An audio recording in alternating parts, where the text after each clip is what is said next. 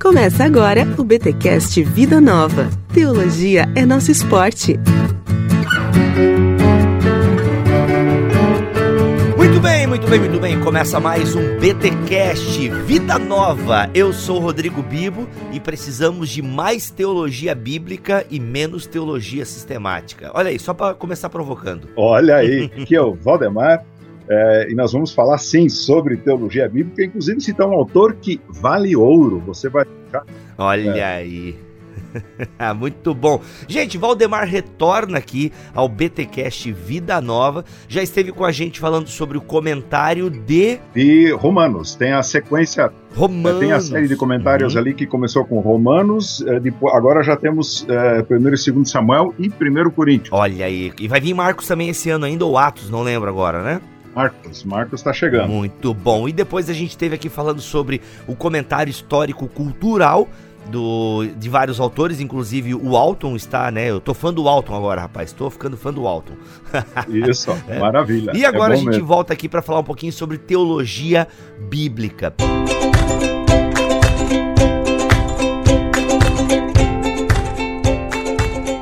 Valdemar, a gente tá aqui para falar um pouquinho sobre teologia bíblica. Ah, você, como pastor de igreja, você é quantos anos crente, Valdemar? Ah, eu, eu vou pra igreja desde nove meses antes de nascer, minha mãe já me levava. Foi aos nove anos que eu tomei a decisão e isso já faz 52 anos. Rapaz, o que, que você come? Você malha? Porque tu não parece ser tão velho assim. Obrigado pelo velho, valeu. mas eu, eu fui pra academia assim. Hoje não, mas ontem cedo eu fui. Olha aí. E, e e como coisa boa, com certeza. Olha aí, pô, eu preciso aprender com esse pessoal aí. Porque eu já tô com 35, o pessoal diz que eu tenho 45, então eu preciso vigiar. Mas, Valdemar, você, como muito tempo de igreja, você é, é, percebe, as pessoas que não estudam teologia, elas, quando ouvem a gente falar assim, ó, como assim teologia bíblica? Porque para a maioria das pessoas é tudo Bíblia. Ah, vamos estudar a Bíblia. Aí quando a gente chega, né, ou quando a gente cita na pregação, ah, porque a teologia bíblica, ah, porque a teologia sistemática, é claro que a gente deveria evitar esse tipo de coisa na pregação, né? Fica a dica aí para você pregador. Mas às vezes nas conversas, né, depois do culto, numa pizzaria, pastelaria, é, não sei aí, mas os crentes aqui em Joinville só vão em pastelaria, pizzaria depois do culto. É. A gente conversa porque a teologia é sistemática. Ah, isso aí é assunto da teologia prática, né? A gente tem às vezes um pouco essa mentalidade separada e tal. Aí as pessoas, mas como assim teologia e Bíblia? Não é a mesma coisa? Como é que a gente poderia, pensando nessas pessoas, Valdemar, e até para que o nosso ouvinte do Bibotalk possa passar esse áudio para outras pessoas, o que é uma teologia bíblica? Como é que a gente poderia definir teologia é, bíblica? É, é, para começar, o que as pessoas não lembram é que todo mundo, na verdade, é um teólogo, porque cada pessoa reflete e tem uma opinião sobre Deus. Uhum, uhum. É, e cada pessoa tem também, dependendo do, é, sempre proporcional ao conhecimento da Bíblia que ela tem, cada pessoa também tem uma teologia bíblica, ou seja, ela faz uma imagem geral da Bíblia, né, dos conceitos principais é, da Bíblia. Então, uhum. o que é, a gente precisa, eu concordo com você, quanto menos usar os termos é, né, teologia e principalmente teologia sistemática, parece que essa é, é mais complicada ainda, né? Quanto menos usar isso, melhor. Mas o que a gente precisa é fazer uma, uma é, como você está sugerindo, uma definição clara do que é teologia bíblica e distingui-la da teologia sistemática. Né? Uhum. Né? Então, Posso começar com a sistemática só para fazer o contraponto? Claro, com certeza. Então, acho que em resumo, é, a teologia sistemática é o estudo, como a palavra diz, sistemático, de conceitos que, na verdade, são propostos não pela própria Bíblia, mas pela filosofia. Então, se pode olhar, estou com algumas teologias sistemáticas na mesa aqui, né, você pode olhar e elas vão tratar basicamente de assuntos como Deus, a do Gruden ainda começa antes disso com a doutrina da palavra de Deus, para depois falar da doutrina de Deus, doutrina do homem, doutrinas de Cristo e do Espírito Santo, doutrina da redenção, né, da salvação, doutrina da igreja e, para fechar, doutrina do futuro. Então, são os conceitos que são estudados de forma sistemática, é, procurando embasamento é, bíblico para esses conceitos e, claro, históricos também. Né? Uhum. O que, que é, então, a teologia bíblica. A teologia bíblica é o estudo dos livros, eh, né, dos textos e dos livros da Bíblia, em que a gente quer permitir que eles estabeleçam a pauta. Uhum, uhum. Não conceitos tomados da filosofia para falar sobre Deus, homem, Jesus, Espírito Santo, igreja e fim dos tempos, né? Eh, as coisas futuras. Mas o objetivo é deixar que a Bíblia estabeleça a pauta e o objetivo é tentar ouvir o que a própria Bíblia está dizendo. Uhum. Né? Ou seja, é um estudo indutivo, de dentro para fora. Né? Deixa cada parte dar a sua contribuição. Olha só. Né? Por exemplo, uhum. tem gente que não consegue ler Tiago sozinho. Uhum. É, grande Lutero teve um grande problema com o Tiago. é essa carta de palha. é isso mesmo, né? É, e o que a gente precisa no estudo da teologia bíblica é deixar Tiago ser Tiago. Só isso. Uhum, uhum. É, ou, por exemplo, você pegar um outro é, livro da Bíblia, deixe Esther ser Esther. Uhum. E tem gente que se assustar que Esther não cita uma vez o nome de Deus. Uhum, uhum. Agora, pergunto na lata para você que já leu Esther. Você tem alguma dúvida de que Deus está presente no livro de Esther? Pois é, essa é outra questão também, eh, Valdemar, que a gente tem dificuldade em explicar. Porque nós entendemos que a Bíblia é a palavra de Deus, uhum. certo? E aí você está me dizendo assim, ó, deixe Tiago ser Tiago, então deixe né, a Esther ser a Esther. Como é que a gente entende uh, esses livros e tantos outros, né? Ou até mesmo, por exemplo, eu estou estudando agora a pneumatologia, né? O estudo do Espírito Santo no livro de Lucas, né? Nos é. escritos de Lucas, tanto o Evangelho quanto a, o, o, o Atos. Quanto Atos. Como é que a gente entende essa polifonia bíblica? Olha onde eu quero chegar. Te prepara aí, ainda bem que você está sentado. Como é que eu entendo essa polifonia bíblica? Porque Lucas fala uma coisa do Espírito Santo que é diferente de Paulo né? Segundo alguns autores defendem, inclusive o próprio ah. Bruce, que é lançado por Edições Vida Nova. Então, assim, pelo menos ele supervisionou o estudo do James Shelton, né? Que, que defende essa tese. Então, como é que a gente lida tá. com essa diversidade bíblica? Que a gente tem o Tiago, a gente tem né, o Paulo falando sobre justificação, utilizando o mesmo exemplo. Uhum. A gente tem Lucas falando do Espírito Santo, a gente Sim. tem Paulo, a gente tem é, Paulo falando do batismo pelos mortos na carta aos Coríntios e ninguém sabe o que, é isso. Como é tá que é isso? É, pois é. Como é que a gente lida com essas situações, tá? Nessa polifonia bíblica e tudo isso é palavra de Deus. Como é que eu li, como é que eu lido com esse conceito? A Bíblia é a palavra de Deus para a minha vida e essa mesma Bíblia tem várias passagens difíceis, é, tem textos que a gente tem dificuldade muitas vezes em é, colocá-los lado a lado? Como é que eu resolvo e se é que eu preciso resolver isso? Então, talvez uma frase para resumir. Quanto mais variedade nessa polifonia, mais bela, mais bonita ela vai ser, desde que uhum. haja uma harmonia, um fio condutor. É, então, é, é, o segredo é, é, está não em limitar a diversidade a dois, três ou quatro elementos no máximo, mas o segredo está em é, encontrar, ele de fato existe, nós não precisamos estabelecer, encontrar o fio condutor, encontrar a base da harmonia. Quando eu estudei harmonia, naquele tempo no seminário ainda davam algumas disciplinas né, de música para os eh, futuros pastores, né, e aí então o professor colocava aquela base do baixo para você compor a harmonia, então lhe dava a qual seria a base. Ele colocava a base e a gente então complementava com uh, os acordes, as notas para uh, gerar então aquela harmonia, né? Uhum. então o que nós precisamos é de fato encontrar como já falei, não estabelecer, mas encontrar essa base é, que gera a harmonia na diversidade e na polifonia. Uhum. Muito bom, ó, legal. E, e, é o que, e é o que os bons autores fazem, né? É, um autor para considerado bom para tratar de teologia bíblica é, precisa colocar é, essa, essa linha é, mestra. Uhum, né? uhum. É, por exemplo, é, se eu posso comentar aqui, é, algumas áreas que são levadas em consideração quando se fala de teologia bíblica. Então, as ferramentas que a gente usa aí na, no trabalho da teologia bíblica são a análise e a síntese. O material de construção que a gente usa são palavras, evidentemente bíblicas, e conceitos bíblicos. a ponte que a gente quer construir tem que abarcar a Bíblia toda.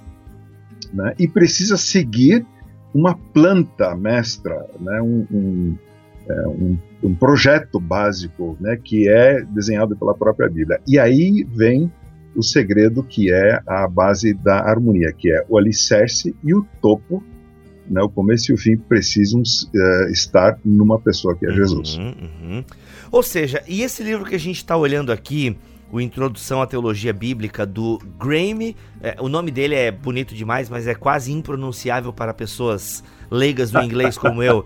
É, o, o Graham aqui, né? O, o Goldsworthy. Olha aí. Uau, Foi? muito Rapaz, bem. eu passei a semana inteira ensaiando. Se é que eu se é que eu sei a pronúncia certa, mas é isso mesmo, Tu lembra quando tinha aquele, aquela banda Hilson, que a cantora era Darlene Zaschek? Não sei se tu era desse tempo, que ninguém sabia falar o nome da cantora do Hilson, né, cara? então, o, esse, o Grammy aqui, Goldsworthy, uh, ele tem introdução à teologia bíblica, o desenvolvimento do evangelho em toda a escritura. Ele vai usar, então, o evangelho como uma. Eu vou usar o termo chave hermenêutica. Será que dá para usar o termo chave hermenêutica aqui, Valdemar? É, eu creio que sim. É, é, é? maneira de conectar é, a linha mestra da Bíblia toda né, com o personagem central da Bíblia toda, que é Jesus, que é então a boa notícia de Jesus. Né? Uhum. Tu concorda com essa afirmação, Aldemar? A, toda a Bíblia é sobre Jesus? Como é que tu, como é que tu explica essa frase? Que às vezes ela parece, eu vejo as pessoas falando e parece tudo muito simples, muito, tá, mas como assim? É, eu lembro que uma vez eu peguei um comentário bíblico, não vou lembrar o nome agora, mas eu lembro que assim, na, quando ele falava do livro de Esther, oh, eu vou chutar aqui que eu não lembro, tá? Mas assim, uh -huh. no cabeçalho de cada livro que ele ia comentar, esse livro fala sobre Jesus como tal. Livro de Levítico, Jesus como isso. É, segundo Reis, Jesus como isso. e eu falei, cara, mas será que não. Pô, será que não tá forçando a barra? Eu confesso que eu, tinha, eu tenho um pouco de dificuldades com isso. Tipo, ah, toda a Bíblia é sobre Jesus. Eu concordo com isso, mas ao mesmo tempo eu não sei explicar. É, eu, eu, por exemplo, se citar aí Levítico, de fato o nome de Jesus não está lá, mas uhum. as, eu estou trabalhando num belíssimo comentário que vai sair é, pela Vida Nova também, do Gordon Wenham, comentário de Levítico, é, uhum. e realmente há, há, inúmeras pontes, especialmente sobre a parte do, é, da morte do sacrifício é, de Jesus. Né? Então, claro que há uhum. essas pontes entre Levítico e Jesus. É, eu concordo é, que, como um todo, é, o Antigo Testamento aponta para Jesus e é mais bem interpretado e entendido é, se aplicarmos o Evangelho, né, com certeza. O que eu discordo, e eu creio que estou em sintonia com você, é que não, é, não dá para achar em cada frase, como certos autores no passado já disseram, em cada frase do Antigo Testamento tem uma referência a Jesus. Fica um pouco exagerado isso, com toda certeza. Né? É, hum. É, eu acho interessante algumas observações sobre isso, por exemplo, esse livro que a gente está comentando aqui, Introdução à Teologia Bíblica, no capítulo 5, o título do capítulo é Nós o conhecemos por meio das Escrituras, e aí vai dizer o seguinte, é, né, Jesus afirma que ele mesmo é o tema do Antigo Testamento. Isso é diferente de dizer que ele está em cada página, né? Então ele mesmo diz que ele é o tema do Antigo Testamento. Seus ensinos indicam constantemente o Antigo Testamento como aquilo que ele está cumprindo. Né? É, inclusive diz adiante que o Antigo Testamento não existe de modo independente, pois ele é, o, ele é incompleto sem sua conclusão e sem seu cumprimento na pessoa e na obra de Jesus. É, a, a, verdade é essa, não dá para entender nenhuma parte assim maior do Antigo Testamento sem é, a chave é, que é Jesus, com certeza. Né? Uhum, uhum. Mas não Muito dá para exagerar, não. Eu concordo com você. Entendi, ó, ficou, deu uma clareada aqui, deu uma clareada aqui. Porque às vezes a gente, não, realmente é tudo sobre Jesus. Mas ao mesmo tempo, e a gente falou isso no começo do episódio, que a Bíblia é polifônica. Por mais que de alguma forma, né, o Antigo Testamento seja arquétipos, né, e sombras das coisas que isso. se tornam claras em Jesus, ah. tem coisas que são bem próprias do povo de Israel, são bem particulares, claro. né, da história daquele momento. Né? Agora, e como é que eu enxergo o evangelho? A, a gente consegue dar alguns exemplos aqui, Valdemar, é, que o, o, o Goldsworthy, ele usa o evangelho como a lente para enxergar toda a escritura. Então uhum. ele vai começar a ler a Bíblia Sagrada tendo em vista o Evangelho como ponto de é, é, ponto de partida ou ponto de chegada, hein? Agora fiquei na dúvida. É, se Jesus é o alicerce e o topo, né? Então é os dois. Olha que maravilha, cara. Pô, glória a Deus por isso, né? Então, como é que é? Como é que, eu, como é que ele faz essa leitura sem cair nesses erros que a gente. Ah, erros foi pesado, vai, mas sem cair talvez. Ah, nesse erro, vai. De que não enxergar Jesus em cada frase da Bíblia, essa ah. coisa toda. Que não é um erro, vai, mas talvez um pouco forçado uh, de ver as coisas? Como é, como é que ele toma esse caminho, né? De falar da, da criação, da queda, da redenção. E o que, que significa a coroa aqui no, na capa do título, na, no desenho da capa? É, o, o, o, eu achei muito interessante essa capa aí que começa ali com a criação, né? A folha ali, uhum. os, os, quatro símbolos aqui, né? Depois, uhum. o segundo desenho ali, você acha que é uma melancia aquilo? Eu acho que é uma maçã, né? A clássica maçã. Ah, por favor, por que não pode ser melancia? Eu, eu, acho que na verdade seria abacaxi, né? Porque eles tomaram e comeram, então. Ou podia ser coco também, mas. Enfim, já que ficou maçã aí na história da igreja, vamos deixar maçã. É, isso depois vai para a vinda de Cristo e acho que é a, a, a, culminação, né? A ideia da coroação final, essa coroa. Uhum, da glorificação. Trono, né? né? Quando tudo estiver consumado lá no trono, né? É, uhum. O livro, para dar uma resposta básica e resumida para essa pergunta, o livro é, cita a, a, própria declaração de Jesus, quando ele começou o seu ministério, como está citado em, em, Marcos no primeiro capítulo. Né? Uhum. Versículos 14 e 15, aí você já vai ver a conexão que o livro faz, que eu vou ressaltar aqui já em seguida. É, depois que João foi preso, Jesus foi para Galiléia proclamando as boas novas de Deus. E aí você fica com aquela né, pergunta atrás da orelha, para não dizer pulga, né? É, o que, que é essa proclamação? E aí simplesmente diz assim: o tempo é chegado, dizia ele. O reino de Deus está próximo. Arrependam-se e creiam nas boas novas. Uhum. Então, o que, que é essas, essa boa nova? O que, que são essas boas notícias que ele está trazendo? Ora, o reino de Deus está próximo. O livro faz essa conexão né, dizendo que essa boa nova, esse evangelho, que inclusive está na capa, eu até acho que na capa eu poderia ter colocado assim: o desenvolvimento do evangelho barra reino de Deus né, em toda a, a escritura. Então, ele conecta esse evangelho com o reino de Deus. Uhum, uhum. Aí você está seguindo, seguindo grandes autores é, que colocaram como o cerne da teologia bíblica, ou especialmente da teologia do Antigo Testamento, se eu me recordo bem, né, o Eichroth, Walter Eichroth uhum. faz isso, o, é, o reino de Deus é, né, no centro, e o Walk, numa belíssima, magistral, magistral obra, teolo, obra Teologia do Antigo Testamento, também coloca isso, né, é, o irromper do reino de Deus. Esse é o cerne né, de, de, de, toda a palavra, de toda a Bíblia. Então, o autor aqui, claro, é, não detalha isso em milhares de páginas, né? Mas esse é o cerne, ele conecta a notícia com a chegada de Deus com base no que Jesus mesmo disse, né? É chegado o tempo, o reino de Deus está próximo. Uhum. Ou seja, então, até porque o reino de Deus é uma boa notícia, né? Se Deus reina, isso, né? É, isso. Acho que esse é o princípio. É, é, é inclusive, ele, foi bom você tocar nisso, porque ele eh, vai, vai falar sobre o governo de Deus. Né? Nós, numa época de, de, falta de necessidade de governo, né, de governantes uhum. aí é, que de fato é, exerçam uhum. o seu cargo né, com dignidade e responsabilidade, a gente, a gente sabe bem o que é falta de, de um governo mais é, presente, mais justo uhum. e assim por diante. É. E é o, é o que ele anuncia, o governo de Deus chegando, o reino de Deus, de fato, só pode ser uma boa notícia. Muito bom. Acho que é até interessante, já que estamos em época de. Eu não vou fazer campanha para ninguém aqui, tá? Fica tranquilo. Por favor. Mas já que. se bem que é, se, qualquer coisa tu se vê com a vida nova aí, né? Mas veja bem, é interessante observar isso em época de é, é, campanhas eleitorais, pré-eleições. Essa experiência expectativa enorme que o povo uhum. tem. A coisa vai melhorar, uhum. né? Vai alguma coisa boa tem que vir de um próximo governo. Não é, não, não dá para ir mais fundo no poço, né? É, então, essa expectativa, é, né, que em Jesus ela de fato se concretiza, claro, naquela base do já e ainda não. Uma parte já se concretizou, a outra ainda vem.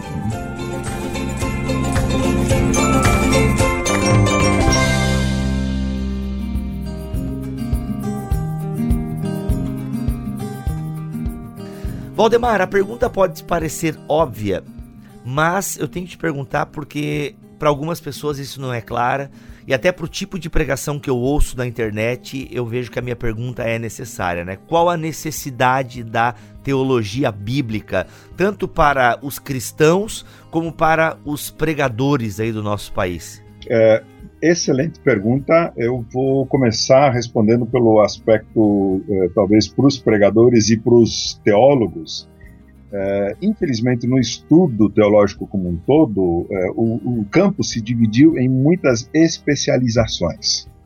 Né? É, é, o pessoal não só faz uma diferença muito grande de teologia sistemática e teologia, seja é, é, histórica, seja é, pastoral, bíblica, mas fazem grande diferença entre estudos no Antigo Testamento e no Novo Testamento. No Antigo Testamento se especializam na, na parte das leis ou na parte da, da literatura sapiencial e assim por diante. E com isso se perde a visão do todo.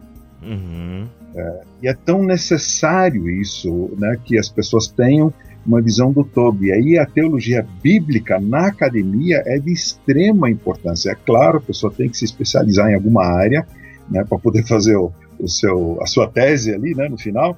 É, mas ela não pode perder a visão do todo e precisa estudar mais a Bíblia como um todo. Né? Teologia bíblica tem a ver é, com é, estudar a Bíblia como um todo. No ambiente da igreja, então, essa necessidade acho que é maior ainda porque, mesmo que não haja grandes discussões eh, né, e aprofundadas discussões teológicas sobre assuntos especializados, mas o fato é que a devocional que a pessoa faz é de um trecho curto e às vezes é saltado ainda, né? É, pega um trecho daqui, um trecho dali e nunca tem a visão do todo. Né? As mensagens pregadas, né, quando são textuais, né, quando são expositivas, em, em muitos casos ainda não eh, são isoladas. É, né, tem pastores, sim, que fazem uma exposição de uma carta, de um livro inteiro, é, né, ao longo de um período, mas muitos fazem exposições isoladas, né, e a pessoa então acaba perdendo a visão do todo. O estudo da Bíblia é muito segmentado. É, e aí, quando aparece um assunto difícil de entender, a pessoa, em vez de encaixar isso num todo, ela vai lembrar do oposto. Puxa, mas aqui diz isso, né? Aqui diz isso, mas lá no outro texto diz o contrário disso. A Bíblia se contradiz. Como é que uhum, eu faço? Né? Uhum. Né? E se ela tem uma visão do todo, é mais fácil ela encaixar essas dificuldades numa história conjunta.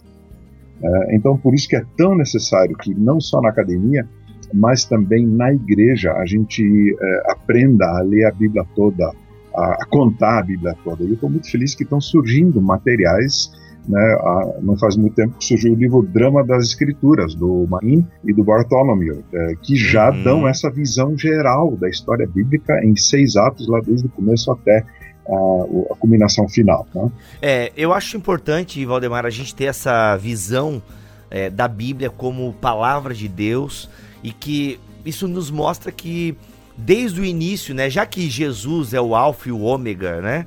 Ele, ele é o início e o fim. A gente percebe que Deus, desde o início, é, está controlando a situação, digamos assim.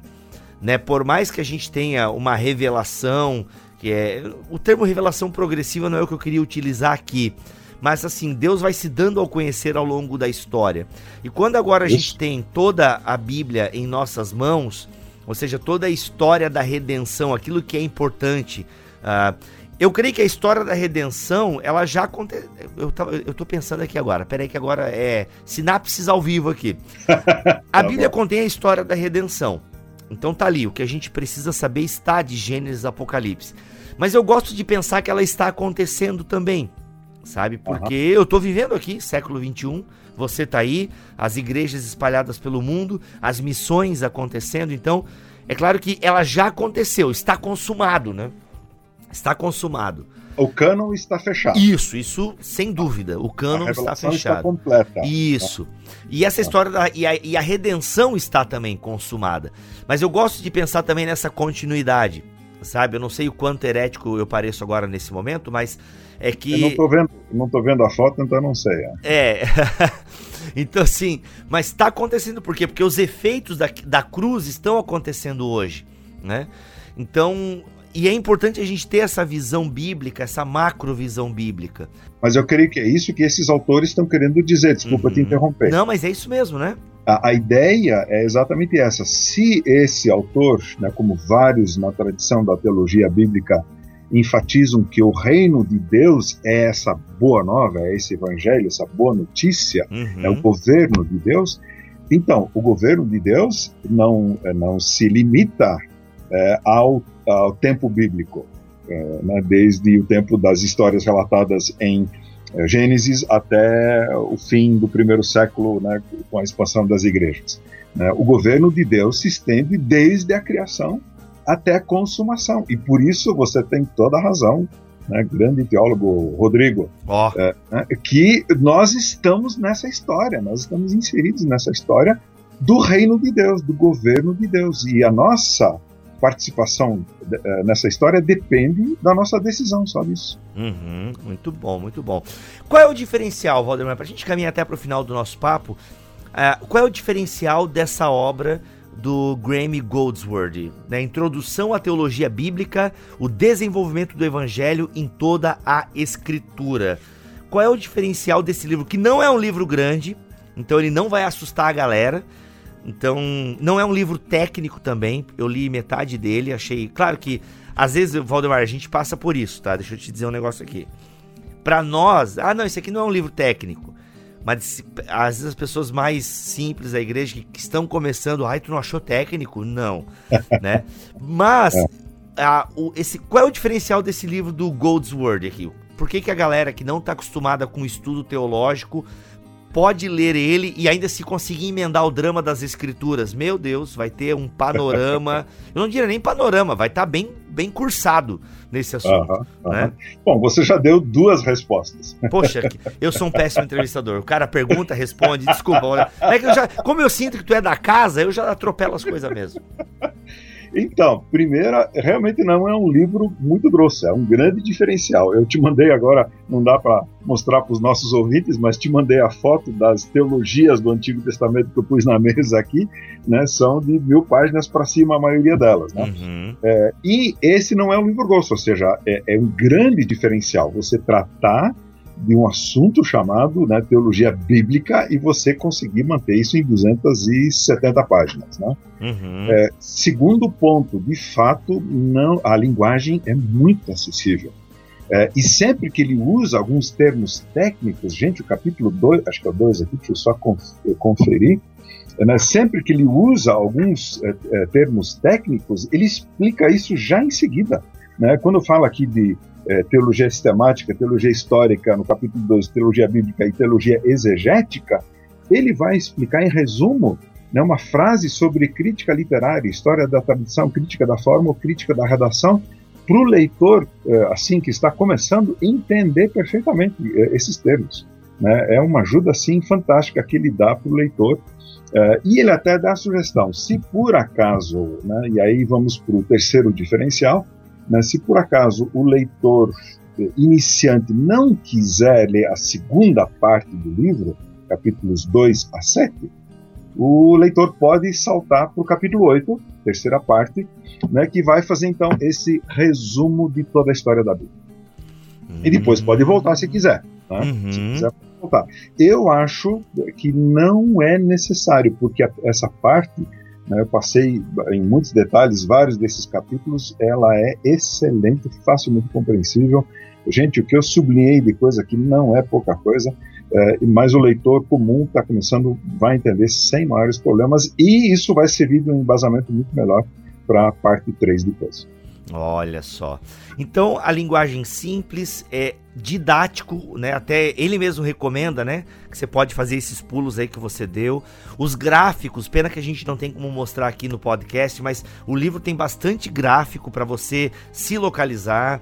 Tem alguns destaques, né? Ao longo do livro vai ter algumas palavras-chave, alguns conceitos chaves que vão sendo destacados. Meio da página, exatamente. Várias, várias coisas são comentadas assim é, no meio da página. Por exemplo, esse capítulo que eu mencionei, que Jesus é o cumprimento da, do Antigo Testamento, uhum. né, ele vai, vai dar algumas frases. Jesus ensinava no meio da página 56. O que o Antigo Testamento diz é o que Deus diz. Frase uhum. né, para chamar mesmo. Jesus ensinava, o Antigo Testamento é a palavra de Deus acerca de Cristo. E assim por diante, ele vai trocando essas frases no meio. Né? Se, se tiver um segundo, vou chamar. Tem dois, tem três. Então, deixa eu chamar atenção para uma coisa muito interessante. Você já gostou de ler o índice, o sumário de um livro? Pergunta né, que eu jogo para você. É interessante ler o sumário? Rapaz, eu sempre. O meu ritual é o seguinte: é, eu pego o livro, a capa. É, é, quando a gente conversava off-topic aqui, eu faço mais ou menos o ritual que você faz. Ah, né? Olha a capa. Capa, quarta capa, capa, se tem orelha. Eu vou já na orelha de trás, porque eu quero saber qual é a cara do é, autor. Isso. Né? Aí geralmente tá na orelha de trás, né? É. Aí eu vejo a carinha do autor, aí eu vou pra orelha, vou pra orelha da frente. Isso. Geralmente tem. Alguns livros têm um, uma parte do, da introdução, outros têm recomendações. E aí depois eu vou pro sumário. Isso. E, e olha só o sumário aqui na segunda parte, para você ter uma ideia, a segunda parte vai falar sobre a possibilidade, se, se podemos de fato conhecer a Deus, né? Isso uhum. tem a ver com uhum. teologia bíblica. Aí, os títulos dos capítulos são os seguintes: Deus se dá a conhecer. Mas como podemos conhecer? Cristo o tornou conhecido. E nós o conhecemos por meio das Escrituras. A Bíblia é a palavra divina e humana começamos e terminamos com Cristo. Caramba! São os títulos dos capítulos 2 a 7. É, eu poderia ser um parágrafo, completo, isso diz agora, deixa eu, eu ver os detalhes de cada aspecto disso, uhum. né, de uhum. cada, o significado de cada frase dessas. Uhum. Então, é, e a terceira parte não vou ler agora, mas faz praticamente no sumário a mesma coisa, desde a criação né, eu sou o primeiro e o último, capítulo 8, até lá no final, a nova criação consumada, no capítulo 25. Né, no sumário, ele vai contando a história e você já fica, com, já fica salivando aí no sumário para depois é, ler é, o trecho com mais detalhes. Né? E aí o pessoal pode falar, meu, mas quantos capítulos, gente? Mas olha só, cada capítulo são poucas páginas. Eu acho que no mundo que a gente vive hoje, em que nem sempre a galera tem aquele tempo, né? Ou não dedica aquele tempo para leitura. Uhum. Mas, cara, você pode pegar um capítulo por dia tranquilamente, por quê? Por exemplo, capítulo 9 vai da página 93 a 104. Isso, isso. Né? É, isso... Sendo que, na verdade, vai até a 103. Uhum. Vai da 93 até a 103 de conteúdo. A página 104 é, são um guiazinho de estudo né, e uma leitura complementar. Então, capítulo 10, da 105 a. Ó, oh, meu, bem menos páginas, dá 105, 114. 114. É, são, então são... são no máximo 10 páginas por capítulo, alguns deles com 6, 7 páginas, né? É, se colocar um propósito, você lê, é, né, para que a pessoa que tem pouco tempo, né, que realmente tem lá suas 9, 10 horas de trabalho por dia, ainda uma ou duas de transporte, né, digamos que a pessoa queira ler um capítulo por dia. Né? Em três, quatro semanas você terminou o livro e está com conteúdo, né? adquiriu um conteúdo fantástico. Muito bom, gente. Olha só, Introdução à Teologia Bíblica, o desenvolvimento do Evangelho em toda a Escritura. Grammy Goldsworthy. Ó, esse nome é maravilhoso. Eu não saberia pronunciar tão bem quanto você. Olha, esse aqui foram, foram semanas de treinamento, cara. Foram semanas de treinamento. Então, olha só, gente, esse livro aqui é um dos lançamentos de edições Vida Nova tem todo um trabalho. Ó, tava conversando com o Valdemar. Valdemar, a gente até poderia falar rapidinho aqui o cuidado que a Vida Nova tem é, de fazer as traduções, as revisões, né? Todo esse quanto tempo demora, Valdemar, para um livro da, ó, vamos traduzir esse livro. Como é que é esse processo para a Vida Nova lançar um livro? Tem o, o título, e aí, conta pra gente rapidinho, rapidinho esse processo aí, mais ou menos quanto tempo demora. É, primeiro, é, sempre tem o trabalho aí de prospecção, o pessoal vai descobrindo as coisas, né? E alguns livros a gente consegue lançar, tipo, um ano ou dois anos já depois do lançamento no original, como é um livro traduzido, né? Isso, isso pega muito bem, né? É, e esse aqui, é, eu imagino para um livro com 270 páginas, né, depois da prospecção, da decisão, da aprovação na diretoria, né, da, da publicação do livro, vai passar para tradução. Aliás, parênteses aqui, fico feliz de ver o, o, nome do meu filho, Daniel Hubert Crocker, aqui como tradutor, né? Olha aí, é, papai babão. É isso aí. É, e depois, é, essa tradução pode levar em torno de três meses, né, com, depende muito do ritmo. Tem gente que talvez traduza no mês e outros vão levar três meses né, para traduzir. Revisão vai levar por duas ou três revisões. Veja bem, tem pelo menos uma e geralmente duas revisões na tela depois disso, né, fora uma padronização para a coisa sair de acordo mesmo com os padrões da editora. Né. É, depois vai para diagramação é, e aí é, imprimimos para que passe por uma revisão no papel. A nossa editora ainda faz questão. Né, dizem os estudos que a gente acha aí 30, 40% mais de, de, de rabiscos e, e, coisinhas incomodando aí de ganchos é, lendo o, o, texto no papel.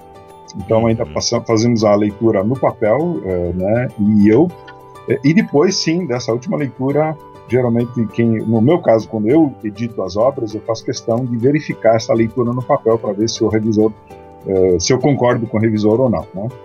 Uh, e aí depois, depois ainda vai para gráfico. Um livro desse tem, ele pode ser terminado desde o começo da prospecção até no papel em um ano. Eh, Olha só, poder, poderia até ser em menos, só que a gente tem 30 a 40 publicações por ano, né? São aí 4, 5, 6 conforme o mês. Mês de setembro estamos lançando sete livros, então é, é, poderia ser até mais rápido, mas precisa entrar numa, numa agenda geral aí de, né, de planejamento geral. Né? Uhum, uhum. Então Muito é mais bom, ou menos esse, esse, é o período aí né, que a gente leva. Olha só.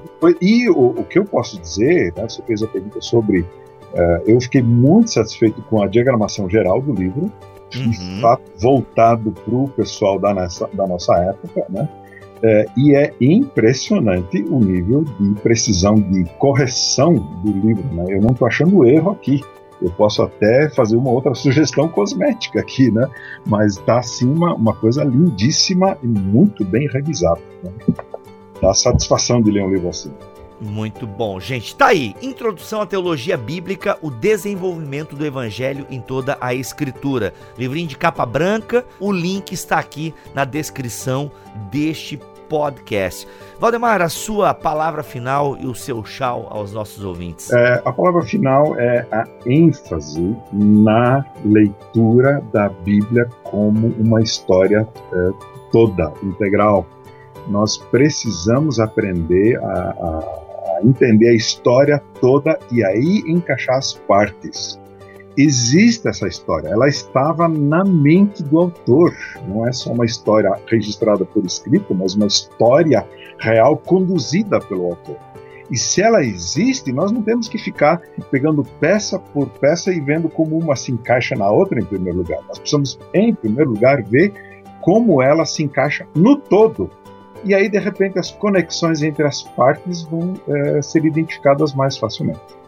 Então fica aí essa, essa dica importantíssima. A Bíblia conta uma história, a história do autor tem um enredo de começo, meio e fim, e nós queremos aprender, graças a Deus está havendo uma mudança na cabeça dos estudiosos né, que estão nos conduzindo para essa compreensão mais ampla e geral da Bíblia como um todo. Muito bem. E eu sou Rodrigo Bibo, vou ficando por aqui. Teologia é o nosso esporte e a gente volta no próximo BTcast Vida Nova, se Deus quiser e assim permitir. Enquanto ele não volta, a gente fica fazendo parte desse enredo aí.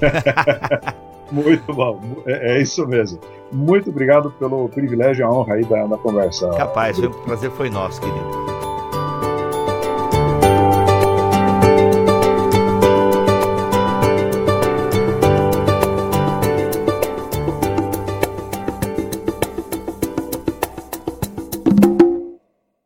Este podcast foi editado por Bibotalk Produções.